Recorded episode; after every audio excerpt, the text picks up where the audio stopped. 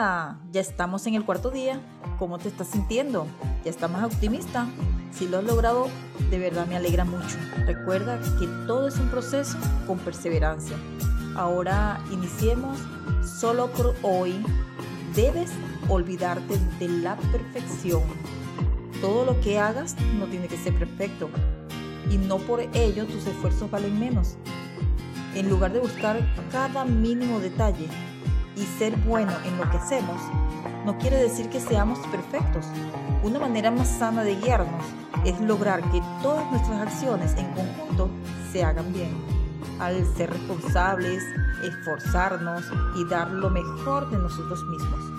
Si logramos reducir nuestra tendencia a ser perfectos, allí verás cómo se reduce la ansiedad.